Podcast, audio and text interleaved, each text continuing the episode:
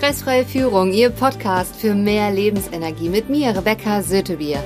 Herzlich willkommen zur Folge 94. Heute geht es um das Thema Methoden für eine gesunde Gedankenhygiene zu haben. Und ich stelle Ihnen heute drei Methoden vor. Was glauben Sie, warum könnte es auch so wichtig sein, eine gesunde Gedankenhygiene jeden Tag zu machen?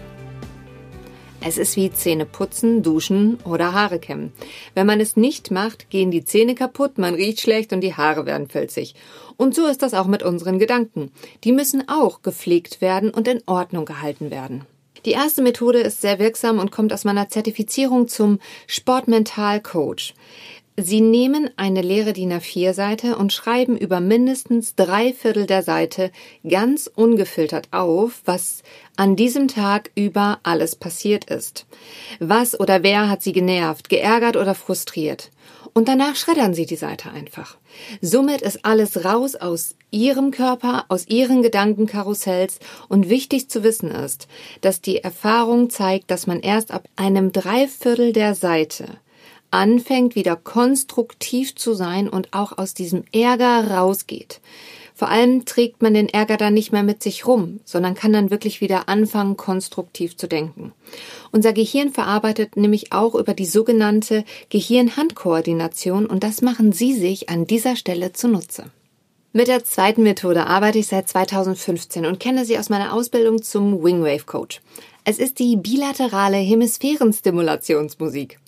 Mit dem Hören dieser Musik über Kopfhörer sorgen Sie dafür, dass Sie schon während Sie wach sind die sogenannten REM-Schlafphasen nachahmen.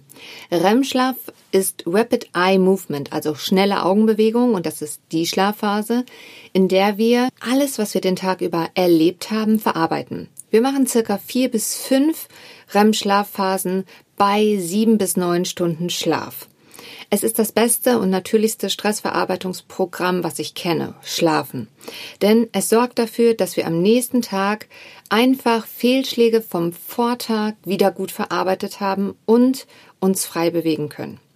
In diesem Fall ist es halt so, Sie machen es sich zunutze über die Musik, die Sie in der Podcast Folge 60 finden. Mit dem Hören dieser Musik sorgen Sie dafür, dass Sie das einfach schon mal verarbeiten, bevor Sie überhaupt ins Bett gehen. Das heißt, meistens kann man dann auch besser einschlafen, gerade an den Tagen, wo besonders viel passiert ist. Und es gibt ja auch manchmal Ereignisse oder Situationen, die hängen einem Tage, Wochen und auch Monate nach. Und mit dem Hören dieser Musik sorgen Sie dafür, dass Sie das schon mal viel schneller lösen und sich wieder freier bewegen können. Die dritte Methode ist, ein Erfolgsjournal zu schreiben. Und zwar, Sie schreiben jeden Tag drei Dinge auf, die besonders gut gelaufen sind. Auch wenn das mal ein total chaotischer Tag war, es gibt immer etwas, was auch gut gelaufen ist. Und häufig sehen wir das an diesen Tagen nicht mehr. Dafür gilt diese Methode, dass wir den Fokus wieder darauf richten, dass auch etwas an diesem Tag gut gelaufen ist, um wieder eine gesunde Balance herzustellen. Ich fasse nochmal die drei Methoden zur gesunden Gedankenhygiene zusammen. Die erste Methode ist eine DIN A4-Seite nehmen und alles ungefiltert aufschreiben, bis man wieder konstruktiv ist. Die zweite Methode. Regelmäßig bilaterale Hemisphärenstimulationsmusik mit Kopfhörern hören. Die dritte Methode. Erfolgsjournal schreiben. Welche der drei Methoden integrieren Sie ab heute in Ihren Alltag? Wenn Sie mit einem erfahrenen Profi an der Seite arbeiten möchten, ich halte am Dienstag, den 17.11. beim Bundesverband Mittelständischer Wirtschaft Unternehmerverband Deutschlands e.V. einen Webimpuls mit dem Thema Leben in turbulenten Zeiten. Stärken Sie Ihre mentale und körperliche Gesundheit. Sie finden den Link dazu unten in den Show Notes. Wenn Ihnen diese Folge gefallen hat, teilen Sie sie gerne mit Freunden und Kollegen.